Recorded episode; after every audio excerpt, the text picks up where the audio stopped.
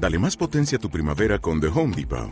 Obtén una potencia similar a la de la gasolina para podar, recortar y soplar con el sistema OnePlus de 18 voltios de Ryobi desde solo 89 dólares. Potencia para podar un tercio de un acre con una carga. Potencia para recortar el césped que dura hasta dos horas. Y fuerza de soplado de 110 millas por hora. Todo con una batería intercambiable. Llévate el sistema inalámbrico OnePlus de 18 voltios de Ryobi. Solo en The Home Depot. Haces más. Logras más.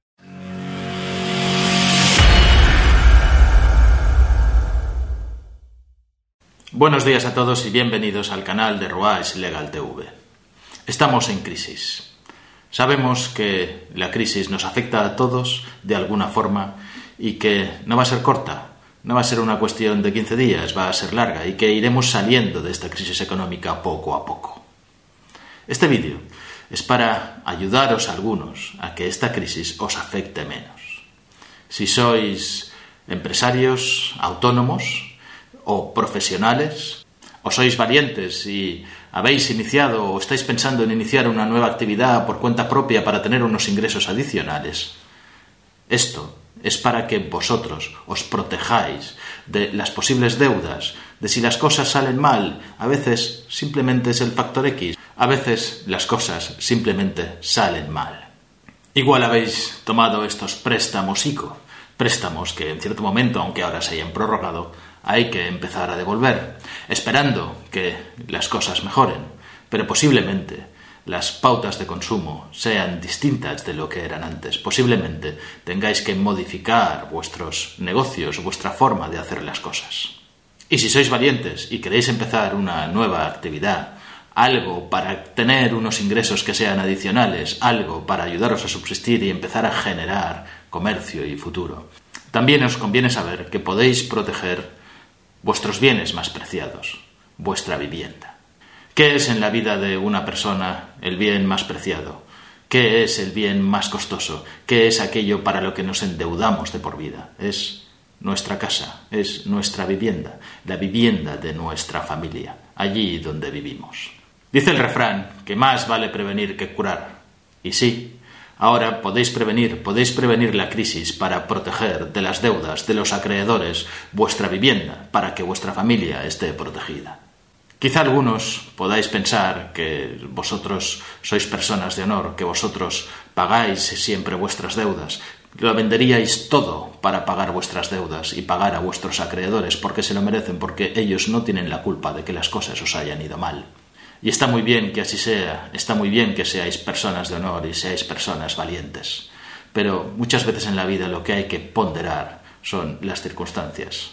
Los abogados lo hacemos todo el tiempo, ponderamos riesgos. Si hacemos esto, pasará esto, o puede pasar A, B o C, si no lo hacemos, si hacemos tal otra cosa. Y los tribunales también lo están haciendo constantemente. ¿Qué vale más? ¿El derecho al honor, el derecho a la vivienda, el derecho a que cobren los acreedores, es una cuestión muchas veces a ponderar. Lo único que yo os puedo mandar como mensaje es que al final, para uno, lo más importante suele ser su vivienda porque es ahí donde viven sus hijos, donde vive su familia, donde en cual pueden vivir también sus padres. A veces hay que ponderar las cosas y protegerse. También tenéis que tener en cuenta que no es ningún final, que un negocio haya ido mal no pasa nada, la vida sigue, se puede remontar y es más fácil remontar si nuestra familia tiene un techo, si nuestra familia tiene una vivienda. No es solo cuestión de dinero, es muchas veces cuestión mental, cuestión de fuerza.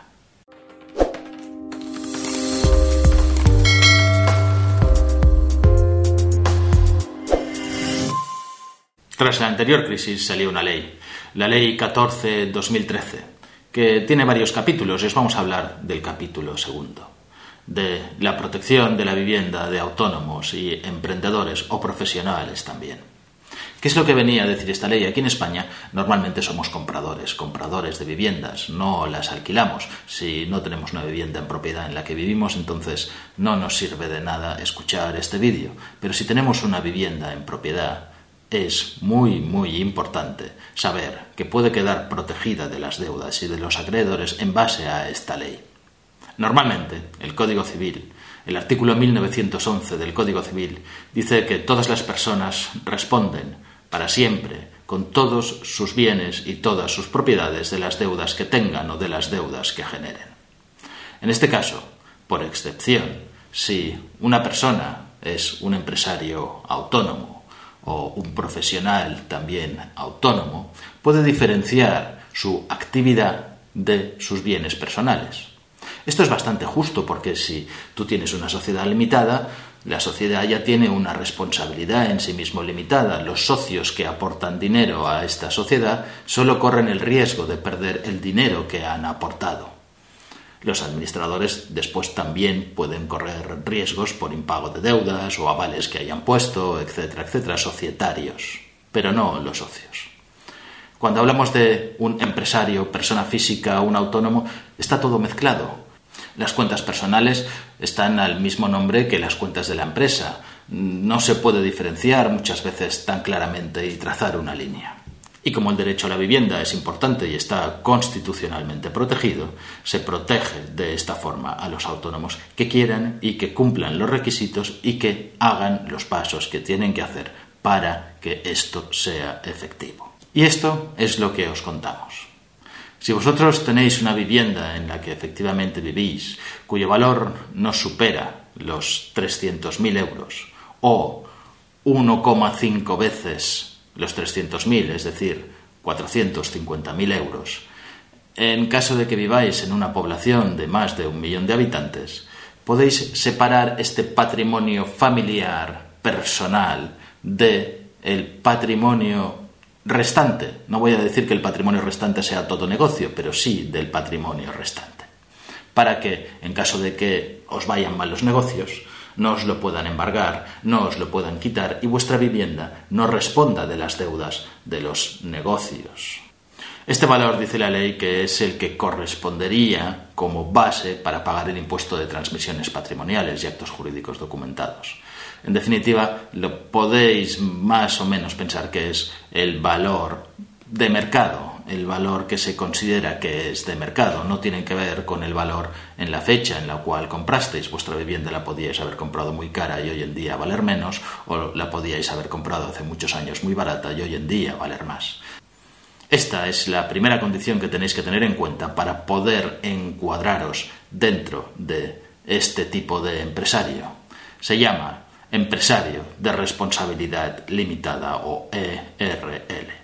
Lo que tenéis que hacer es una instancia, un escrito al registro mercantil, en el cual vosotros os vais a inscribir en un registro especial de comerciantes, de personas que hacen negocios. También los profesionales se pueden inscribir en este registro. Una vez hayáis hecho esta instancia en el registro mercantil, el registro mercantil os hará constar como empresarios y automáticamente transmitirá al registro de la propiedad, al registro de la propiedad que es el que se ocupa de las casas, de los bienes inmuebles, que estáis inscritos como ERLs, como empresarios de responsabilidad limitada. Y entonces el registrador de la propiedad pondrá una nota, de tal manera que si os viene alguna deuda que sea de vuestro negocio, alguna deuda que sea no personal en sí mismo, no podrá embargarse la vivienda.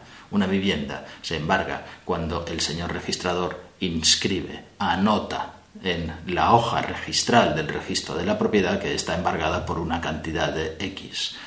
Esa deuda que tengáis por vuestros negocios no se pagará nunca con cargo a vuestra vivienda, ni vuestra vivienda podrá subastarse para pagar deudas de vuestro negocio. Esto es lo principal, es lo primero que tenéis que hacer y lo tenéis que hacer cuanto antes mejor, porque a partir de que lo hagáis es cuando empezáis a estar protegidos. Pero hay más requisitos. No se trata solamente de hacer esto. Luego tenéis que continuar haciendo otras cosas para cumplir los requisitos para que esta protección sea efectiva durante bastante tiempo. Como autónomos, vosotros no lleváis normalmente una contabilidad igual que si se tratara de una sociedad, no hacéis un depósito de cuentas al registro mercantil como hace también una sociedad y tiene obligación de hacerlo. En este caso, sí tendréis obligación de hacerlo, sí tendréis obligación en los primeros siete meses del año de presentar vuestros balances, vuestras cuentas en el registro mercantil para que sean públicas, se llama publicidad registral. No se trata de vuestras cuentas personales, se trata solamente de la parte de cuentas que son de vuestro negocio. Quizá algunos estéis en el sistema de módulos, que no os obliga a llevar cuentas fiscalmente. También tenéis entonces que hacer una declaración, un depósito de estas cuentas. Es esta publicidad registral la que os ampara, el que todo el mundo que comercie con vosotros, que haga tratos con vosotros, sepa que sois empresarios de responsabilidad limitada. Y también debéis comunicarle siempre que sois empresarios de responsabilidad limitada. ¿Cómo?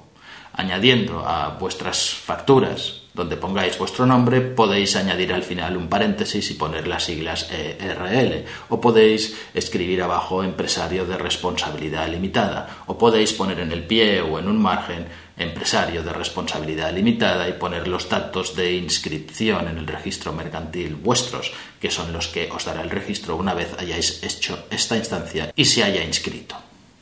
Y ahora la gran pregunta, ¿y cómo se hace esto? ¿Tengo que ir al abogado para que me lo haga? ¿Tengo que ir a mi gestor para que me lo haga? ¿Tengo que ir a un notario donde tengo que ir? Sí, podéis ir al abogado, podéis ir al gestor, pero también os lo podéis hacer vosotros mismos. Si abrís el desplegable aquí en Mostrar Más, os dejaré un link a un documento, un documento en PDF que es un modelo, un modelo de instancia del registro mercantil, que os explico cómo se rellena. Es este al registro mercantil de, porque hay un registro mercantil normalmente en cada provincia y entonces os tenéis que dirigir al registro mercantil de la provincia donde tenéis el domicilio. Aquí tenéis que añadir don, doña, nombre, apellidos, DNI, dirección completa de no vuestra casa en sí mismo, sino del lugar en el que estáis trabajando, del lugar en el que está vuestro negocio. Puede ser un local comercial y si no tenéis ninguno y trabajáis desde vuestra casa, entonces será también vuestra casa. Tenéis que declarar vuestro estado civil. Y en el caso de que no seáis ni solteros, ni divorciados, ni viudos, es decir, estáis casados, tenéis que aportar toda una serie de datos sobre vuestro matrimonio. ¿Quién es vuestra esposa? Su DNI, los datos del matrimonio, dónde os casasteis, en el registro civil en el que está inscrito el matrimonio y sobre todo cuál es vuestro régimen matrimonial. Vuestro régimen matrimonial puede ser de tres tipos o separación de bienes, o bienes gananciales, o un régimen de participación. Y si no habéis escogido el régimen que es el general, el que se aplica por defecto allí donde viváis, por ejemplo, en Madrid estamos hablando de régimen de gananciales y en Cataluña estamos hablando de un régimen de separación de bienes, tendréis que haber hecho una especie de contrato matrimonial que se llaman capitulaciones matrimoniales en las que habéis elegido vuestro régimen económico matrimonial. Después tenéis que identificar bajo qué nombre comercial estáis trabajando. Por ejemplo, Ruais Legal TV es un nombre comercial, no es mi nombre. Si tuvierais más de un nombre comercial o trabajarais con más de una marca, pues entonces también tendríais que identificar cuáles son esas marcas para que haya una relación pública de todo lo que vosotros hacéis en vuestros negocios con vosotros mismos. Si tenéis un local principal, hay que identificar este local principal, poner la dirección completa del local y si tenéis sucursales, también la lista de sucursales en las que vosotros estáis trabajando. Esto también se puede ir actualizando cuando cambiéis las sucursales, cambiéis los domicilios, tendréis que hacer otra instancia para modificar estos domicilios. Pero eso ya no afecta a que estéis o no estéis protegidos. Si lo que sois es profesionales, ingenieros, abogados, médicos, odontólogos, tenéis que aportar una titulación, vuestro título original copia de vuestro título original o testimoniado al registro mercantil y vuestra inscripción en el colegio en el que obligatoriamente tendráis que estar inscritos, el colegio de médicos, el colegio de abogados, el colegio de odontólogos, el colegio de podólogos, etcétera, etcétera, etcétera. Tendréis que identificar vuestro CNAE, Código Nacional de Actividades Económicas, Esto lo encontraréis en una lista. Si vosotros ponéis en Internet, en Google, Código Nacional de Actividades Económicas, os saldrá una lista o un Excel y tenéis que poner aquella actividad que se parezca más o que sea la que vosotros estáis haciendo. Porque no es este código el mismo que el código del IAE, que el del Impuesto de Actividades Económicas, que es el que se declara Hacienda. Es otro código que es diferente, pero que utiliza el registro para clasificar actividades. Tenéis que identificar la fecha en la cual habéis comenzado vuestra actividad profesional, vuestra actividad de autónomo. Es importante esa fecha porque antes de ejercer este tipo de actividad no estabais protegidos. Tenéis que aportar también un modelo de hacienda, el modelo de alta en la actividad es el modelo 037 normalmente para profesionales y autónomos una copia de este documento es el que sirve para acreditar todos vuestros datos y que efectivamente estáis ejerciendo una actividad. Y finalmente, lo más importante, identificar vuestra vivienda, decir dónde vivís exactamente y poner el valor de la vivienda para que quede comprobado que vuestra vivienda entra dentro de los parámetros que permite la ley proteger. Y también todos los datos registrales, de la vivienda. Los tendréis en la escritura de compra. Será la escritura de fecha 10 de diciembre de 2012, firmada ante el notario tal. Y después en las notas finales encontraréis unos sellos del registro de la propiedad que dirán que ha sido inscrita esta propiedad a vuestro nombre en el registro de la propiedad de tal lugar, al libro tal, tomo tal, finca número tal. Todo esto lo tenéis que identificar porque es lo que va a pasar al registro de la propiedad y es lo que os va a proteger de que nadie pueda embargar vuestra vivienda. Así que no lo dudéis, proteger vuestra vivienda, vuestro bien más preciado, es la mejor forma de que si os van mal los negocios, al menos podréis salvar a vuestra familia, vuestro techo. Si te ha gustado el vídeo, suscríbete, dale al like, dale a la campanilla para recibir notificaciones de los nuevos vídeos y compártelo, sobre todo a aquellos que conozcáis que les pueda interesar y estén en una situación también de autónomo profesional que se la esté jugando.